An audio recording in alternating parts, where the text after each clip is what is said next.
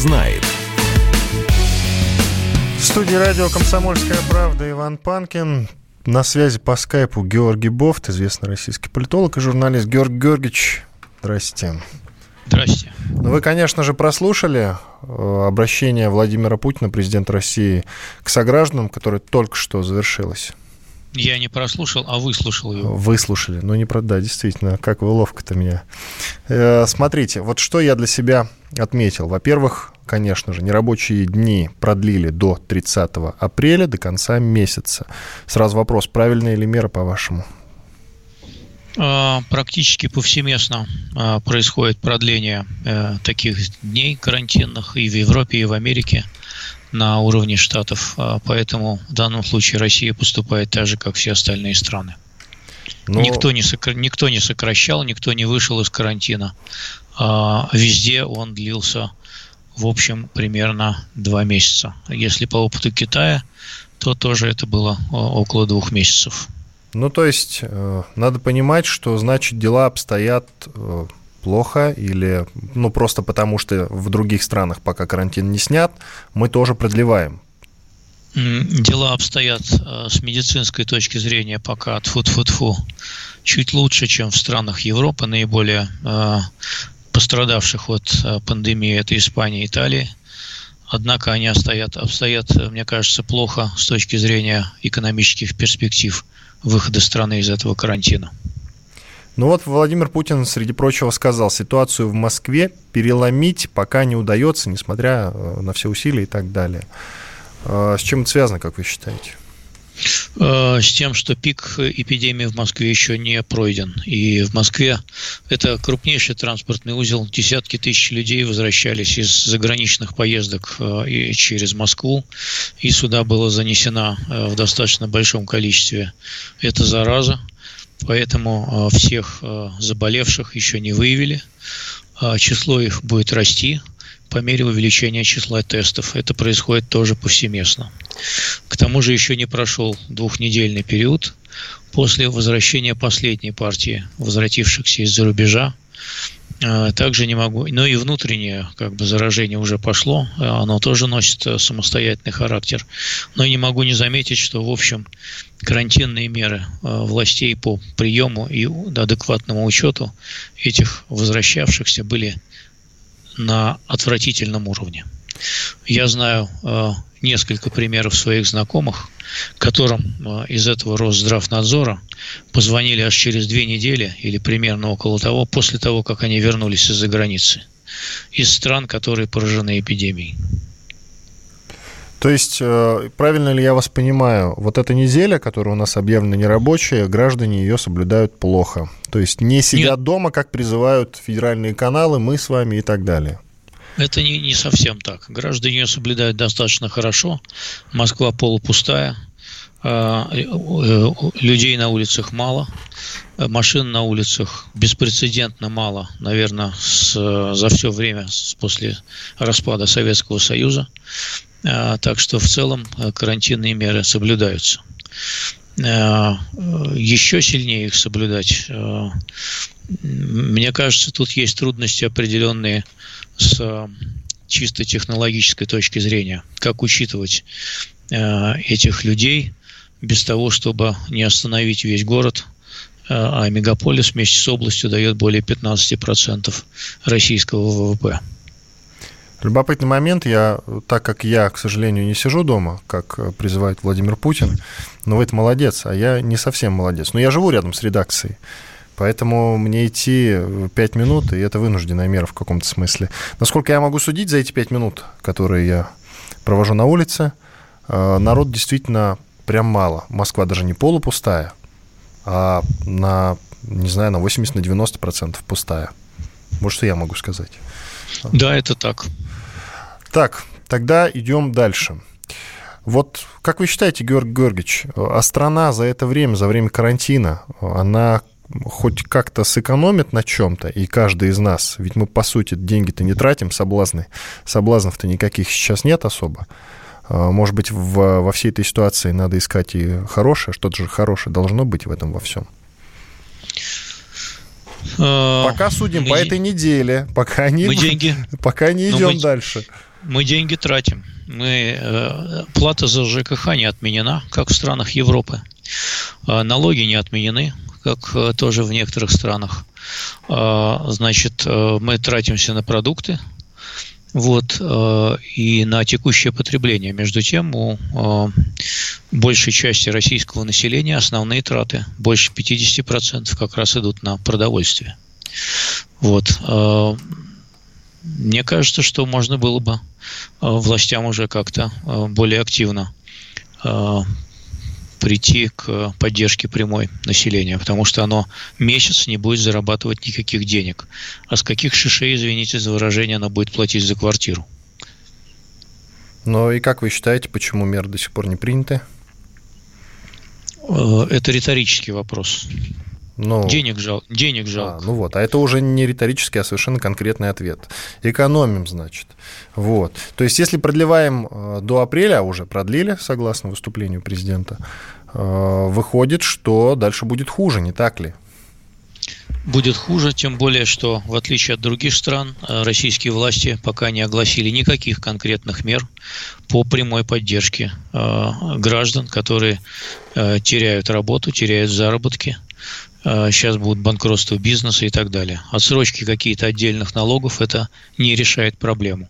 Это лишь оттягивает э, время катастрофы.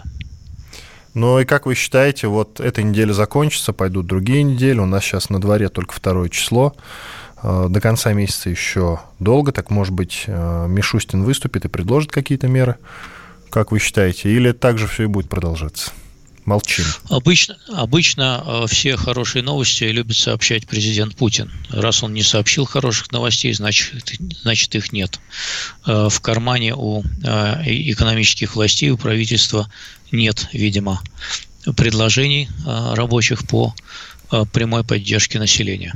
Я знаю, что, например, вот в Италии, которая сильно страдает от, как известно, эпидемии, даже так называемые самозанятые там какие-то гиды, я не знаю, которые водят экскурсии, они получили а, по итогам марта по 600 евро от правительства. Вот. Российские граждане пока не получили ничего. Они даже не получили э, замораживание платежей ЖКХ. Скажем, во Франции они отменены на ближайшие, по-моему, два месяца. А, вице-премьер Голикова призвала регионы накануне, искать баланс между ограничительными мерами и развитием экономики. А вот каким может быть этот самый компромисс? А, компромисс – открыть некоторые производства и не следовать во всем примеру Москвы, где закрыто практически все. А, возьмем такой простой пример. А, есть такое понятие, как транспорт. Транспорт, в том числе автомобильный. Его вообще надо иногда ремонтировать. Иначе не на чем будет подвозить в том числе хлеб и лекарства, если машины все сломаются. Все авторемонтные мастерские закрыты. Например, в московском регионе. А, только бензоколонки работают. Пока еще. Значит, на чем мы завтра будем ездить? Э, даже не ездить, а возить э, продукты и товары первой необходимости. На чем? Но, видимо, тем, кому надо будет ездить, тем бензин выдадут. Может, даже по карточкам. Я, я не о бензине. Бензин как раз продают. С бензином перебоев нет, и, я думаю, не предвидится. А вот э, вопросы ремонта. Э, в то, же, то же самое касается э, каких-то магазинов, например, электропринадлежностей. Э, в продуктовых магазинах не продают лампочки или там вышедшие из строя э, электрические предохранители или еще какие-то вещи, которые даже в быту нужны для элементарного ремонта. Э, у людей э, скоро все это может начать выходить из строя. А, и, между прочим, это система жизнеобеспечения. А, а у кого-то там, э, например, отопление на газовых котлах, а их тоже нельзя ремонтировать. А у кого-то водопровод прорвет, а его тоже не отремонтируешь. Это абсолютная какая-то катастрофа. Даже в Италии не закрыли магазины стройматериалов. Правда, их можно посещать в пределах своего муниципалитета только. Вот вы, вы сказали, что регионам не следует э, делать так, как Москва, ну, по крайней мере, не во всем следовать за Москвой, а между тем на местах-то уже начались перегибы. Вот смотрите, в Забайкальском крае официально вводится запрет на продажу алкогольной продукции во время введенного президентом России режима самоизоляции. Вот. А постановление опубликовано на сайте губернатора края Александра Осипова. Ну, это что, правильно? Э, это типичная региональная дурь, э, которая сплошь и рядом у нас именно проявляется в виде перегибов на местах. А я вам больше скажу, можно еще вообще придумать так, чтобы через месяц в России бунтовалась. Потому что помимо того, что ей прекратят продавать алкоголь, между прочим, вы знаете, что все табачные заводы остановлены. Это не товар первой необходимости. А у нас до 40% населения курит. У них начнется ломка через неделю или через две. Вы что с этим будете делать? Ну, может, сигарет хватит, Георгий Георгиевич. Может быть, столько напечатали откуда, уже. Откуда они возьмутся, если заводы не работают? Ну, а если сейчас... какое-то количество произведено же все-таки. Ну-ну, посмотрим. Поговорим об этом недели через две, если будем А здоровы. я не утверждаю, Георгий Георгиевич. Ладно, продолжим говорить об этом после небольшого перерыва в студии радио «Комсомольская правда». Иван Панкин на связи со мной по скайпу известный журналист и политолог Георгий Бофт. Буквально две минуты, потом продолжим обсуждать второе уже обращение к согражданам президента России Владимира Путина. Я напоминаю, что нерабочие дни продлили до 30 апреля. Бофт знает. Ты виноват уж тем, что говоришь по-русски. В последнее время случаи притеснения и нападений на национальной почве участились. Прохожие на улице никак не пытались помочь иностранцам и остановить нападавших. Создается образ врага для того, чтобы... Не допустить распространения правды о тех событиях. Что же касается вот бытовой ненависти, то... Я думаю, что, к сожалению, мы еще много что увидим, но нам есть чем ответить. «Национальный вопрос» на радио «Комсомольская правда». По воскресеньям в час дня по московскому времени.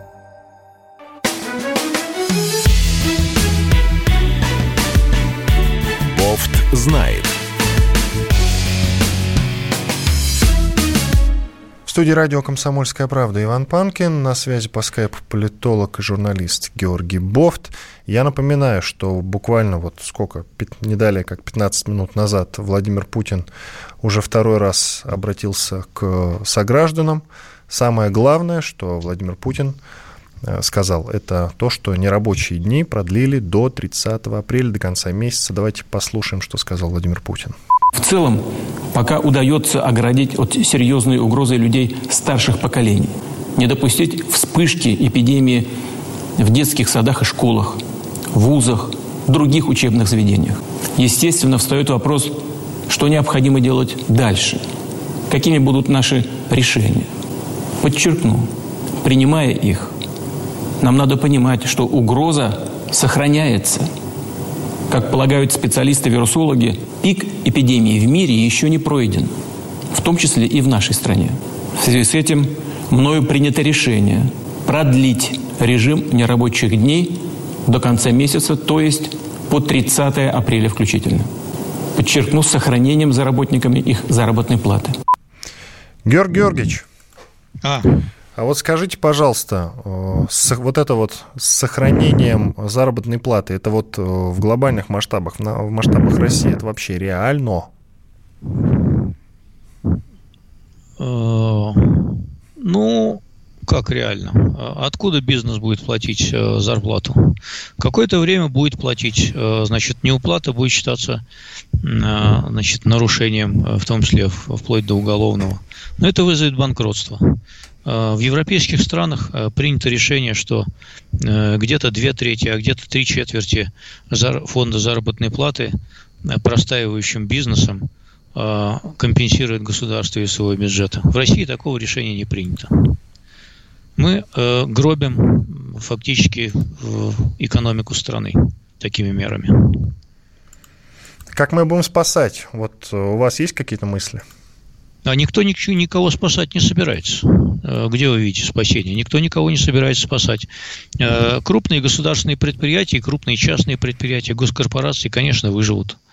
Э, а мелкий бизнес не выживет, тот, который задействован в сфере услуг. Он весь обанкротится. Ну или не весь, а большая его часть обанкротится. И все. Ну, всем наплевать на это, в принципе. Ну, нет у нас малого бизнеса и не будет. Кто-то уйдет в тень, еще больше уйдут в тень, перестанут платить налоги. Э, доходы бюджета сократятся, сократятся резко, счет пойдет на триллионы рублей.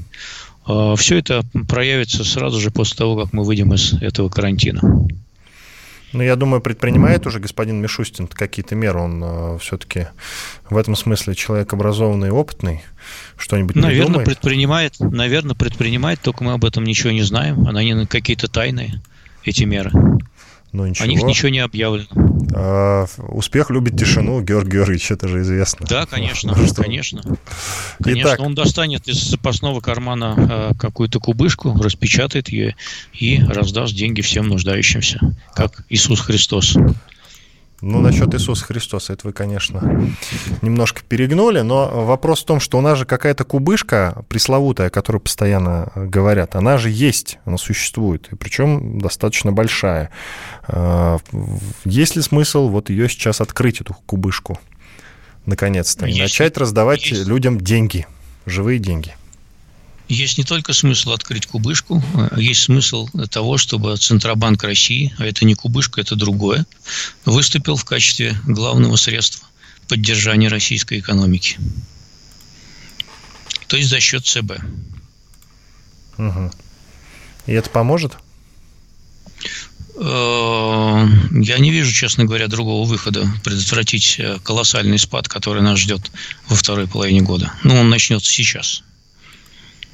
Ну, то есть людям, э, людям или бизнесу, или кому нужно начать раздавать деньги? И людям, и людям, и бизнесу. Э, людям нужна прямая финансовая поддержка, как то э, замораживание на 2-3 месяца платежей в систему ЖКХ, передачу этих функций бюджету.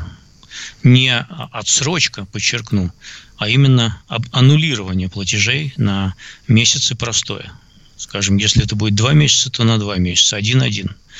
А, затем прямое субсидирование бизнесу, простаивающему, который простаивает, а, фонда заработной платы хотя бы на половину или две трети, чтобы они смогли платить эти деньги людям. А, третье – это прямая поддержка бизнесу, в том числе гарантии государства – по кредитам, которые были взяты на развитие этого бизнеса. Этого будет уже более чем достаточно. Георгий Георгиевич, вы же знаете, что сейчас э, вот в Москве с сегодняшнего дня устанавливаются штрафы за нарушение режима самоизоляции в размере до 5000 рублей. Э, соответствующее распоряжение подписал мэр столицы Сергей Собянин. В документе поясняет, что штрафы для должностных лиц и индивидуальных предпринимателей составят от 30 до 40 тысяч рублей. Для юридических лиц э, от 200 до 300 тысяч. Там для граждан 4000 рублей. рублей. Ну и есть э, так называемое э, наказание за повторное нарушение, которое влечет за собой возрастание величины взимаемой суммы, соответственно, 40-50 тысяч, 300-500, 5 тысяч рублей. Эти меры как-то остановят нарушителей, как вы считаете? И вообще правильная Они... мера для начала? Они, конечно, носят устрашающий характер, а, но надо четко разъяснить э, все-таки э, случаи, которые являются нарушением, э, в том числе для индивидуальных предпринимателей. Потому что многие индивидуальные предприниматели задействованы в цепочках предприятий непрерывного цикла. А многие индивидуальные предприниматели задействованы в цепочках производства товаров первой необходимости, а также производства лекарств. Нет никаких пока достаточно четких разъяснений, кто является нарушителем. Ну, кроме того, скажем, что это лица старше 65 лет, которым предписано сидеть дома, а они вдруг э, поехали куда-то там, э, куда им не положено ехать. Опять же, как это все будет отслеживаться, как это все будет мониториться. А если выезд и въезд из Москвы по-прежнему разрешен. Например, можно поехать из своего московской квартиры на дачу, чтобы отсиживаться там. Вот. Считается это нарушением или не считается? Как человек должен зафиксировать, а, определить, что он едет по такому-то маршруту? Где гарантии, что любой, с позволения сказать, мент его не остановит, не начнет вымогать деньги? Никаких четких гарантий, никаких четких регламентаций на сей счет пока нет. Это э, такое, в общем, э, смелое решение – оно, с одной стороны, правильное, потому что нужно э, жестко соблюдать карантин. С другой стороны, э, э, я пока не вижу здесь того самого баланса, к которому призывал и Путин, и ранее Голикова. Тут любопытный момент еще связан с тем, что вот есть условный призыв «Сидим дома», да, его сейчас транслируют, да. ну и мы транслируем, и вот телеканал, я смотрю «Россию-24», э, висит эта плашка с этой надписью «Сидим дома». Она, в принципе, везде. Ведущие выходят э, из своих квартир в телеэфир, что может быть правильно. Таким образом, они подают хороший пример. Вот вы тоже, Георгий Георгиевич, дома сидите, по скайпу выходите на связь. Другой вопрос, э, что людям-то скоро это все может э, надоесть. Ну, просто потому, что в четырех стенах нельзя проводить столько времени, при том, что у многих небольшие по площади квартиры, одна, две, может быть, три комнаты. И вот вы представьте, они живут семьями, да, у кого-то еще, кроме того, что там жена, муж, э, двое детей, и плюс э, теща, свекровь, ну и так далее.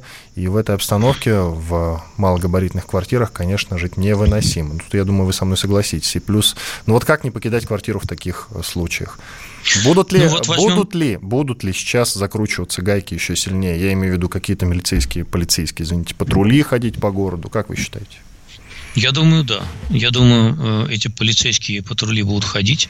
Более того, они будут кого-то выборочно штрафовать. Вот, например, ваш случай. Вы хотя живете недалеко от э, студии, но, Пять в принципе, минут. если у вас да. если нет, если нет спецпропуска, то вы отдаляетесь больше, чем на 100 метров от дома, и вас можно оштрафовать. Вот, пожалуйста, вам пример. Э, вы же должны сидеть дома, а вы ходите на работу. У вас должен быть спецпропуск.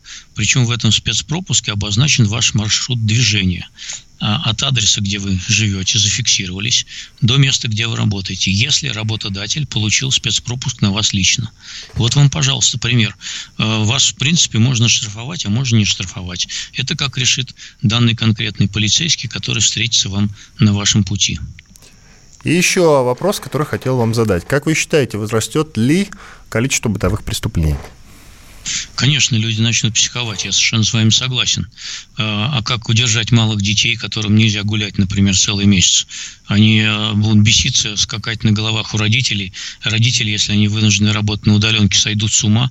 Конечно, число э, всяких э, психических расстройств резко вырастет. Более того, есть еще масса отягчающих медицинских обстоятельств. Сейчас, бро... Сейчас брошено все на борьбу с коронавирусом, а другие заболевания фактически заброшены. Люди с хроническими заболеваниями, которые нужны, которым нужны операции, которым еще что-то нужно. Понимаете, на них просто сейчас врачи на практике плюют. Говорит, сиди дома и все, никуда не ходи. Вот тебе пирамидол, выпей его, успокойся. У нас количество смертей от других болезней вырастет за этот месяц, вот увидите. Но и на коронавирус тоже не всегда реагируют, потому что невозможно, ну, вы сами понимаете, у кого-то там выросла температура, поднялась в смысле, и э, сухой кашель. И он звонит, конечно же, в скорую и говорит, у меня коронавирус, ну что ему остается сказать, сиди дома.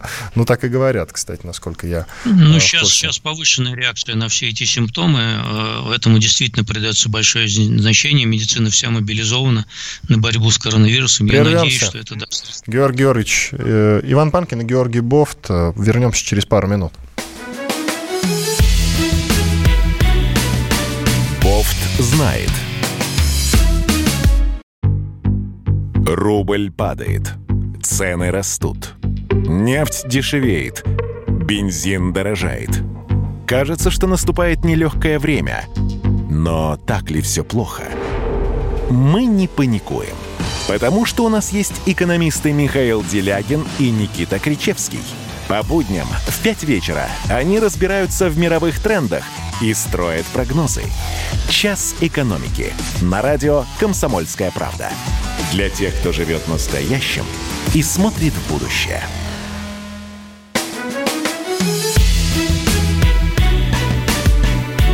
Бофт знает. Иван Панкин в студии радио «Комсомольская правда» по-прежнему. По-прежнему и Георгий Бофт с нами на связи по скайпу. И снова Георг здравствуйте. Георгиевич, да, и снова здравствуйте. Георгий Георгиевич, вот мы с вами говорим о том, что самоизоляция, самоизоляция, сидеть дома, сидеть дома. Надо, кстати, снова напомнить о том, что Владимир Путин э, снова обратился к согражданам, буквально, да не далее, как полчаса назад. Э, он продлил до конца месяца нерабочие дни. Соответственно, сидеть дома мы будем включительно до 30 апреля. Я напоминаю вам, друзья. И вот мы как раз с Георг... Георгиевичем рассуждаем над тем, насколько это вообще возможно. Ну и, в принципе, вот как выдержать это, находясь в четырех стенах. А, а вот ведь... как люди сидят, как вот. люди сидят под домашним арестом? Вот и теперь узнаем. Вот действительно, все узнаем. Но, но мы не говорим с вами, Георг Георгиевич, что это единственная правильная мера. Вы же с этим согласны? Ох, если бы кто-то знал сейчас во всем мире, какая единственная правильная мера, наверное, все бы уже ее приняли. Мы ну, карантин, все, все врачи говорят, карантин – это вот, вот самое правильное, что можно сделать. Китай так и вышел из этого состояния. На карантине сидел. А вы, а, а вы уверены, что он вышел? Ну, кстати, быть, хороший вопрос. Прекра... Может быть, он прекратил карантин просто и э, перешел к системе жесткого слежения за всеми подозрительными, заразившимися и заболевшими? Может это... быть, это так? Мы же ничего не знаем про Так, Китай. а вы как считаете? Бов же знает, программа называется. Я вот считаю, и скажите. Я считаю, я считаю, что вирус этот никуда не денется. Он с нами останется. Он будет жить среди людской популяции еще много лет. А, возможны повторные вспышки, они могут быть локальные, могут быть страновые и так далее. И людям еще не раз придется на это реагировать. Надо выработать какой-то единый алгоритм, по поводу того, каким образом это делать. Потому что каждый новый карантин будет оборачиваться еще большими экономическими потерями. А от этих экономических потерь, это я мягко выражаюсь, катастрофы, э, будет смертей больше, чем от коронавируса. Мы находимся в ситуации фактически Третьей мировой войны. Последствия для мировой экономики будут сопоставимы именно с потерями от мировой войны, которая охватит весь мир. Георг Георгиевич, а это еще совсем недавно вы мне говорили, что около шести недель, как говорят эпидемиологи, обычно продолжаются вот такие э, карантинные меры и э, подобные вспышки, подобные вирусы где-то через шесть недель, ну, сходят на нет, либо умирают. Ну, вот вы мне что-то такое рассказывали. Я, я говорил вам, да, что 6 недель идет нарастание э, эпидемии, э, и через 6 недель достигается пик. А, причем вне зависимости от того, а, какие карантинные меры предпринимаются и предпринимаются ли они вообще. А, после этого в данной конкретной людской популяции настает пик. В одной популяции он настает пик на совершенно умопомрачительных цифрах. Скажем, в Америке говорят о том, что умрет то ли там 100, то ли 240 тысяч человек. Трамп говорил 200, а, да. Да, а эпидемиолог, который говорит, что если его не сдерживать, этот карантин, то умрет больше миллиона, может быть, полтора или даже два. А, вот это все может произойти в течение короткого времени. А потом, а, ну, собственно, как было в, с эпидемией испанки в 18-19 годах. Э, она вот так вот э, достигала пика два раза. Она было две вспышки ее. Э, и, в общем, каждая вспышка длилась 2-3 месяца. Ну, насчет испанки я не совсем с вами согласен, потому что тогда масштабные передвижения по миру все-таки происходили.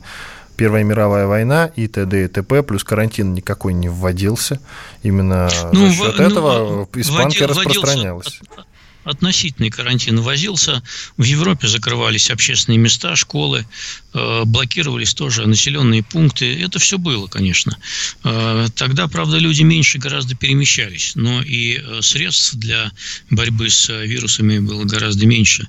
Ну, не сколько средств борьбы, сколько средств облегчения положения людей. Мы с вами заговорили про Китай. Вот сейчас вернемся к этому, хочу только уточнить. То есть ваше мнение как-то изменилось, что за 6 недель это все сойдет на нет, или все-таки нет, не изменилось? Я еще раз говорю, я не говорю, что сойдет на нет, я говорю, что за 6 недель достигается пик. Потом может настать плато, и в этом плато еще пару недель э, будет находиться, потом только наступает спад через какое-то время.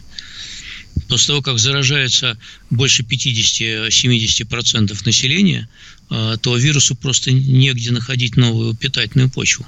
Это просто естественный процесс. Но все же свое мнение-то скажите, что нас ждет? Нас ждет, в том числе в России, нарастание числа заболевших. Ближайшие, а, я думаю, 10 дней точно. Может быть, 2 недели. Вот, потом э, все-таки вот эти меры ограничения, они будут давать какие-то результаты. Возможно, Москва, э, где все-таки движение сейчас резко сократилось, людей передвижения, контакты тоже сократились. Возможно, Москва вот к этому времени, к середине апреля, выйдет на пик своей локальной эпидемии. Но поскольку общение с другими регионами сообща... Э, не прекращается, и оно не будет прекращено, хотя бы транзитный транспорт будет прибывать, то возможны э, заносы из э, оттуда, где еще произойдут какие-то вспышки, и наоборот, из Москвы будут завозить куда-то еще вспышки. То есть до лета вся эта катавасия будет длиться, конечно. А, по-моему, единственный регион, который полностью закрыл свои границы, это Чечня, Чеченская республика. Стоит да, ли Чечне, поступить Чеч... по ее примеру? Это не предотвратило там появление числа заболевших коронавирусом. Нет, ну не подождите, они там появились, и Чичи, и Рамзан Кадыров закрыл границу. Вот и все. Сейчас прекратится. Ну, и мы, посмо... и мы посмотрим, насколько Рамзану Кадырову удастся теперь сдержать внутричеченскую эпидемию. Возможно, ему удастся это сделать э, за счет жестких э, карантинных мер. Ну, потом э, Чечня, что Чечня? Давайте скажем откровенно, за счет чего живет Чечня. Она живет за счет трансфертов из федерального центра. Если она закроет всю свою экономику вообще – то трансферты будут поступать. И она никаких экономических последствий от своей самоизоляции, в общем, не почувствует. К тому же надо напомнить, что Чеченская республика самый, скажем так, высокооплачиваемый регион. Да, насколько я помню? Да, им нетрудно будет сохранить э, эти э, уровни за счет э, того, что они получают стабильную и фиксированную помощь из федерального бюджета. Итак, вернемся в Китай, как я и говорил. То есть вот у вас есть уверенность в том, что Китай, собственно, не поборол пока эпидемию, как они сообщают, а просто решили вместе с ней уживаться? Они ее подавили, они подавили распространение, и они пока контролируют, судя по всему, дальнейший ее рост. Они сейчас локализируют, локализуют локальные, извиняюсь за тавтологию, вспышки эпидемии, а они, они появляются все равно. Более того, они сейчас выявили новые явления, э, что значит, э, есть бессимптомные носители, у которых с температурой все в порядке, вообще ничего у них вообще ничего не показывает, что они носители коронавируса. Но поскольку они сейчас проводят тотальное тестирование, э, значит, особенно людей, переезжающих из одной провинции в другую и так далее, э, то они этих людей выявляют и их изолируют. Вообще сейчас там введена жесточайшая, вводится, вернее, она до конца не введена, жесточайшая система электронного мониторинга – которая базируется на множестве самых разных данных, э, точного списка которых и критериев которых, э, по которым значит, тому или иному человеку присваивается зеленый, оранжевый или красный код – Э, и в последнем случае он подвергается изоляции. Э, никто критериев этих даже толком не знает. Например, вы могли э, значит, вот поехать на, в каком-то местном поезде или там на скоростном поезде, и в этом вагоне оказался человек, у которого коронавирус. И ваш статус от этого на вашем смартфоне с QR-кодом меняется. Он был зеленый, а становится желтым. Или, например, вообще красным, если вы сидели на соседнем сидении. И все и вам на две, на две недели в карантин. Под карантин переоборудованы э, в том числе гостиницы. Людей туда помещают. Их не лечат, просто они сидят в изоляции. Вы, кстати, внимательно изучили всю эту историю с QR-кодом, э, который сейчас собираются вводить повсеместно, а в интернете она уже получила название «электронный концлагерь». Да, я изучил эту Растолкуйте систему. нам, пожалуйста, всем. Как, как, Смотрите, как это будет происходить? Значит, Значит, э, э, как это происходит в Китае, я вам рассказал.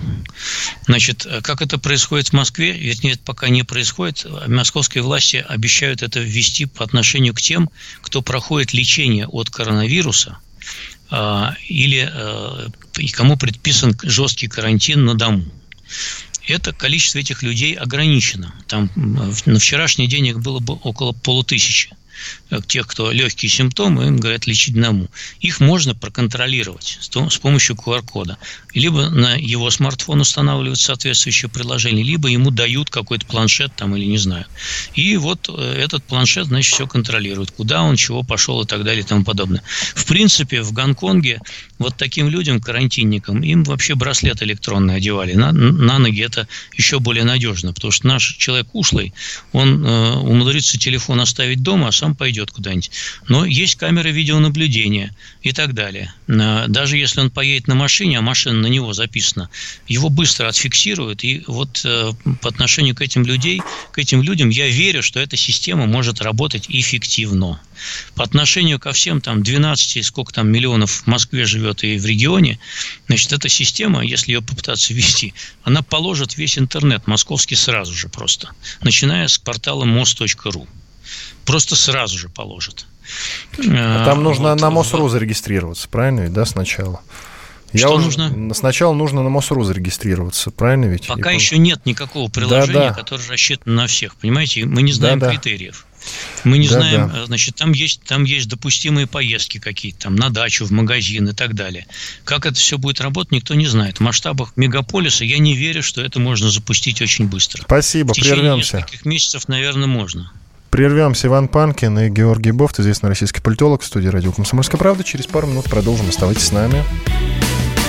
Бофт знает. Первая радиогостинная страны. Вечерний диван. На радио «Комсомольская правда». Весь вечер с вами на диване. Трехкратный обладатель премии «Медиа-менеджер», публицист Сергей Мардан и журналистка-телеведущая Надана Фридриксон. Обсуждают главные темы дня с экспертами и с вами. Ежедневно, по будням, в 6 вечера по Москве. Два часа горячего эфира. Вечерний диван на радио «Комсомольская правда».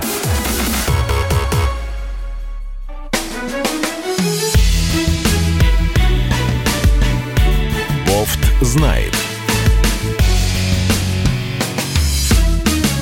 Иван Панкин по-прежнему в студии радио «Комсомольская правда». Георгий Бофт, известный российский политолог и журналист на связи по скайпу. Он потому что слушает... Здравствуйте еще раз. Слушает наказ президента и сидит дома, как и полагается любому порядочному гражданину. Почему не сижу я, я напомню. Я живу рядом с редакцией, и поэтому я вот сюда быстренько пешочком добегаю Э, чтобы меня, не дай бог, полицейские не отловили и не оштрафовали. Итак, Владимир Путин обратился к сограждану, согражданам уже во второй раз, и нерабочие дни продлены до 30 апреля, то бишь до конца месяца. Друзья, очень важно сейчас сидеть дома и поменьше выходить на улицу, исключить любые контакты, не ходить в гости, ну и так далее и тому подобное. Георг Георгиевич, я думаю, меня в этом смысле поддержит, не так ли, Георгий Георгиевич? Не конечно, только меня, но и нашего президента, и всех нас. И вот. я же должен вас хоть в чем-то поддерживать, а не только спорить бесконечно. Действительно, главное, что вы э, на правах старшего всегда правы, как, как и полагается. Собственно, Георгий Георгиевич, тут, э, знаете, какая mm. интересная, интереснейшая тема. Ну, вы же знаете, что э, мы отправили гуманитарную звучит-то как, да? Мы отправили, мы, Россия, отправили Соединенным Штатам Америки гуманитарную помощь целый самолет. Ну, вы же знаете об этом, да? Да. Вот. Ну, там не забегаем пока вперед, не забегаем, потому что там очень много интересных деталей. Во-первых, вот пока мы не знаем этих деталей, да, вы скажите, мы правильно сделали, что отправили гуманитарную помощь самолет Соединенных Штатов Америки? Вы знаете, я думаю, что не оценят они эту помощь. А, американские СМИ, я посмотрел, а, нигде эта фактически новость не прошла. Вот, а, и никто ее не оценил. И никакого, никакой перемены отношения Америки к нам на политическом уровне от этого не произойдет. А, я думаю, что можно было и обойтись без этой помощи. Я с вами полностью солидарен с учетом того, что эта помощь нужна нам самим. Ведь э, Слушайте, с огнем у нас, не, у, нас не сыскать... до, у нас до сих пор у нас до сих пор маски э, людям не могут обеспечить. Вот. У нас до сих пор врачам не могут обеспечить достаточного количества одноразовых всех этих значит, э, средств защиты и, и многоразовых тоже. Вот. Неизвестно, хватит ли у нас аппаратов ИВЛ в случае критического нарастания больных, а мы там разбрасываемся. Я понимаю, Италия, э, так сказать, понятно, что слабая страна, э, слабая медицина, э, ситуация критическая. Относились они к нам неплохо. А этим-то что помогать? Они сами справятся. Там дофига всяких крупных корпораций, которые мгновенно уже перешли, там Tesla выпускает ЭВЛ, General Motors перешло на э, выпуск ЭВЛ. Там э, есть кому выпускать эти ЭВЛ. Они их напечатают, пусть они, у них это все происходит от э, того, что у них медицина вот такая, какая она есть, и отсутствие координации достаточной на федеральном уровне, потому что Штаты имеют огромное количество полномочий. Они справятся, понимаете? А, появилась новость далее, как только мы все обрадовались, что мы, мы помогаем Америке ИВЛами, потому что у них этих самых ИВЛов не хватает. А, Вашингтон заявил о том, что а, это не гуманитарная помощь, а половина из этого самолета Вашингтоном оплачена. То есть Вашингтон оплатил половину груза, доставленного Россией в США для борьбы с коронавирусом. Вторую половину, любопытнейший момент, Да. А, Российский фонд прямых инвестиций оплатил. Вот. И тут у меня сразу происходит взрыв мозга. Это вообще что происходит? Мы что, не можем... От... Либо мы отправляем самолет, либо мы не отправляем самолет. Я что-то не понимаю. Вот эти вот пополам, Ну, они зачем? А Америка, богатейшая страна, э, первая, вторая экономика в мире, не может купить целый самолет и покупает половину. Это просто дурдом какой-то, яролаж. Нет, это нормальные политические игры. Э, Фонд прямых инвестиций э, находится э, под американскими санкциями. Вот, еще по делу о вмешательстве в выборы. Вот, в том числе его руководитель там проходил по всяким Гениально. докладам Мюль- Мюль- Мюллера.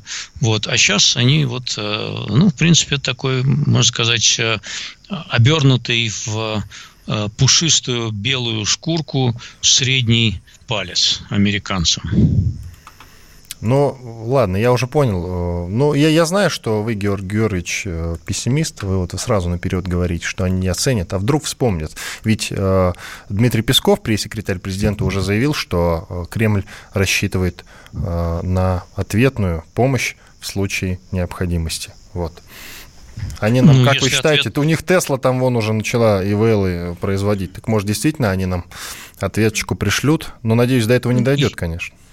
Если ответная помощь к нам поступит, особенно безвозмездная, ее надо принять, потому что в данном случае интересы наших людей, они на первом плане. А интересы наших людей э, диктуют э, то, что, в общем, если нам что-то будет не хватать, то надо это принимать в том числе от своих политических врагов, э, а гордо не отказываться. Мы спасем просто какое-то количество жизней за счет этого. Ничего страшного.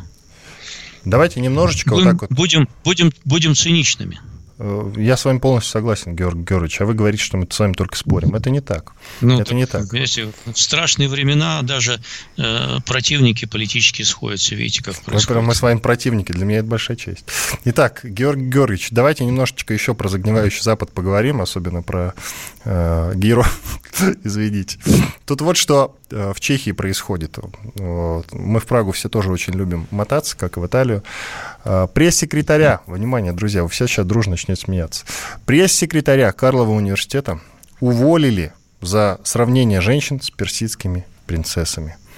Вот. Причина высказывания, в котором тот сравнил девушек в защитных масках как раз вот э, с э, персидскими приц- принцессами. Я читаю, что он написал.